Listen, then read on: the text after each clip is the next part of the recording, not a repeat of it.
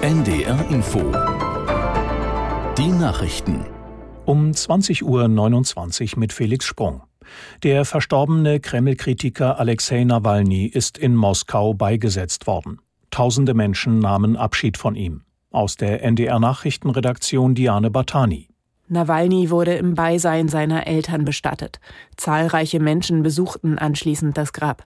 In der Nähe skandierten seine Anhänger Sprüche wie Nein zum Krieg oder Wir werden nicht verzeihen. Laut der Nichtregierungsorganisation OWD Info wurden im Zusammenhang mit den Trauerbekundungen landesweit mehr als 45 Menschen festgenommen, mehrere von ihnen in Moskau. Nawalny war vor zwei Wochen in einer russischen Strafkolonie gestorben. Seine Anhänger und zahlreiche westliche Politiker machen Präsident Putin für seinen Tod verantwortlich.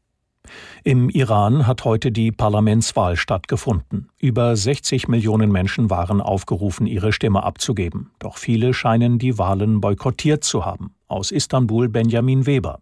Bis zuletzt hat der Iran versucht, seine Bürgerinnen und Bürger zum Wählen zu animieren. Die Wahllokale hätten mehrere Stunden länger geöffnet, berichten iranische Medien. Erwartet wird eine niedrige Wahlbeteiligung. Nach Boykottaufrufen gingen auf Social Media zahlreiche Videos und Fotos viral, die leere Wahllokale zeigen sollen und längere Schlangen vor Bäckereien als vor Urnen. Sie lassen sich nicht unabhängig überprüfen, erhielten aber große Aufmerksamkeit. Mit Wahlergebnissen und offiziellen Angaben zur Wahlbeteiligung wird in den nächsten Tagen gerechnet. Die Ukraine und die Niederlande haben ein Sicherheitsabkommen unterzeichnet. Dazu ist der niederländische Regierungschef Rütte in die Großstadt Kharkiv in der Ostukraine gereist. Sein Land sagt zu, Kiew weitere militärische Hilfe zu leisten und es bei seinem Bemühen zu unterstützen, Mitglied der EU und der NATO zu werden. Ähnliche Abkommen hat die Ukraine mit Großbritannien, Deutschland, Frankreich und Italien geschlossen. Im polnischen Stettin ist ein Autofahrer mit seinem Pkw in eine Menschenmenge gefahren. Nach Angaben der Behörden wurden mindestens 17 Menschen verletzt. Aus Warschau Sabina Mattei. Das Motiv des Autofahrers ist noch völlig ungeklärt, doch einen Terroranschlag schließt der Provinzgouverneur bereits aus. Am Nachmittag hatte ein 33-jähriger Pole seinen Wagen mitten in Stettin direkt in eine Gruppe von Fußgängern hineingelenkt, die gerade eine Kreuzung überquerte. Dabei verletzte er mindestens 17 Personen. Zwei Menschen schweben offenbar in Lebensgefahr. Nach Angaben des Gouverneurs beging der Mann zunächst Fahrerflucht, konnte jedoch kurz darauf festgenommen werden. Das Wetter in Norddeutschland. In der Nacht bleibt es überwiegend trocken, Tiefstwerte 7 bis 2 Grad. Morgen wechselnd wolkig, häufig trocken, im Osten ein paar Schauer, Höchstwerte 8 bis 15 Grad. Das waren die Nachrichten.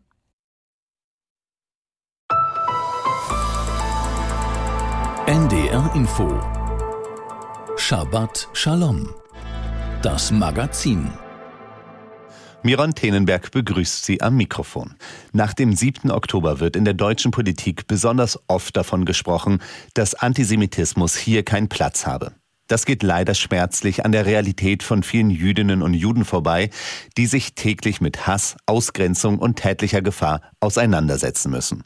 Und das gilt auch für jüdische Studierende. Dagegen setzt sich Deborah Kogan ein. Sie ist die Vizepräsidentin der JSUD, der Jüdischen Studierendenunion in Deutschland.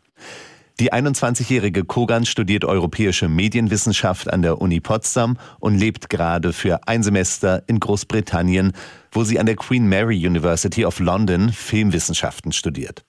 Die traditionelle Jüdin ist in Berlin geboren und aufgewachsen, engagiert sich für Geflüchtete aus der Ukraine, bei Hillel Deutschland und in ihrer orthodoxen Lauda-Gemeinde.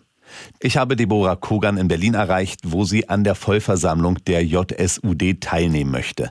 Diese findet auf dem Jugendkongress des Zentralrates und der Zentralwohlfahrtsstelle der Juden in Deutschland statt. Frau Kogan, gerade hat der Jugendkongress begonnen. Was wird in diesem Jahr anders sein als zuvor? Ich denke, die Stimmung wird definitiv anders sein. Natürlich freuen sich die jungen Menschen darauf, ihre Freunde wiederzusehen, an interessanten Panels teilzunehmen. Aber natürlich wird auch darüber gesprochen, was aktuell in Deutschland geschieht. Es wird